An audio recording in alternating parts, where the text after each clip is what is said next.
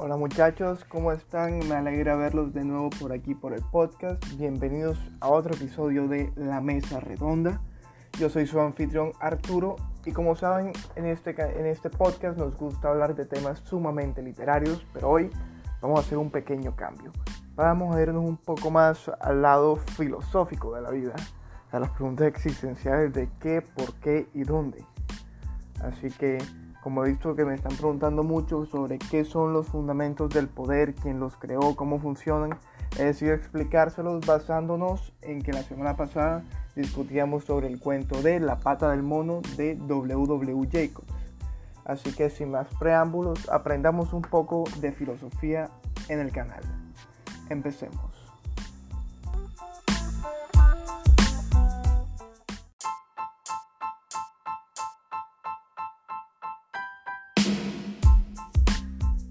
Vale. Para entender la teoría del poder hay que comprender un aspecto clave. Y es que el poder no es algo tangible. No es algo que podamos tener, no es algo que podemos colocar en nuestro bolsillo, controlar, a todos los demás. No. El poder yo lo tengo que ejercer. Y según el creador de la teoría, Michel Foucault, para yo ejercer ese poder necesito relacionarme. Necesito hacer relaciones de poder. Y venga, el gobierno no es el único que tiene poder sobre la gente, como lo explica Foucault. Todo el mundo tiene cierto poder. En todos los estratos sociales existen relaciones de poder. En el cuento, la pata del mono necesita de un usuario para tener poder. Esa relación entre la pata y el usuario es lo que le da poder a la pata y poder al usuario. Pero si, separamos a los dos, si los aislamos, el usuario sin la pata no tiene cómo cumplir su deseo. Y la pata sin el usuario no tiene manera alguna de hacer cumplir su poder. ¿Vale? La pata necesita de alguien que pida deseos para así ejercer todo su poder.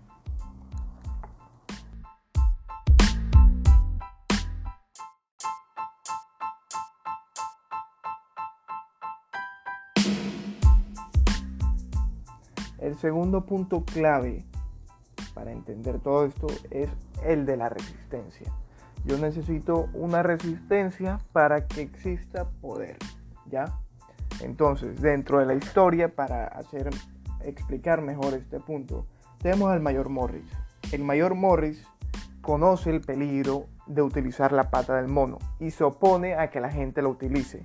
Pero al hacer esta oposición, al resistirse, lo que hace es darle verosimilitud a los poderes de la pata, a que en realidad es mágica.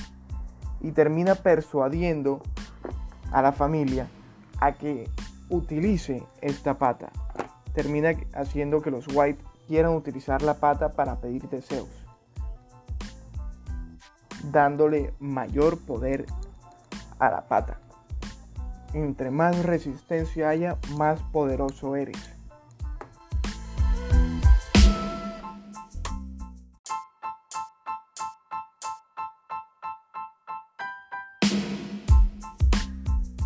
El tercer punto clave es el discurso persuasivo o el discurso implícito, que se tiene que utilizar para controlar a los demás.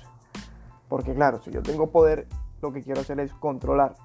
Y en la historia podemos ver este control implícito, este control por medio de un discurso.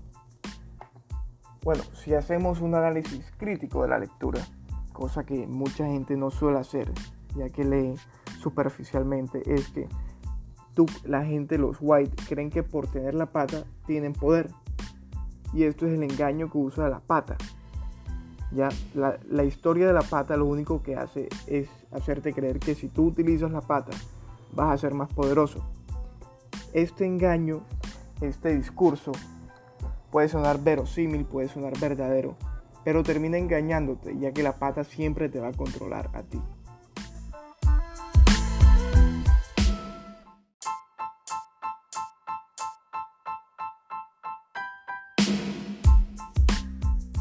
El cuarto punto clave es que todo aquel que tiene conocimiento tiene poder. Volvamos al ejemplo del mayor Morris.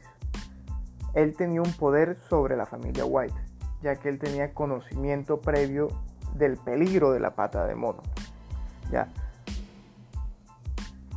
El poder, el poder que él tenía lo logró mediante un conocimiento. Todo aquel que conoce, que sabe, tiene poder sobre los demás.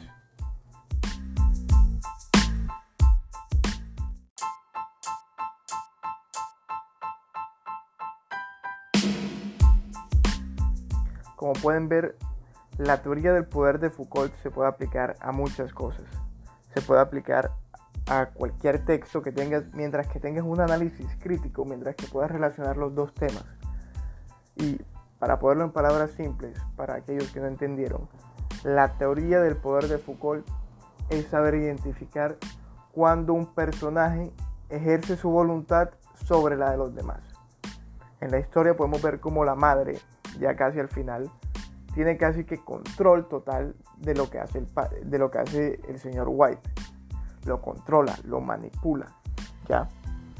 Ella está tan sumergida en el poder de la pata, en creer que puede salvar a su hijo, que haría lo que fuera. Se pierden sus valores con tal de salvar a su hijo.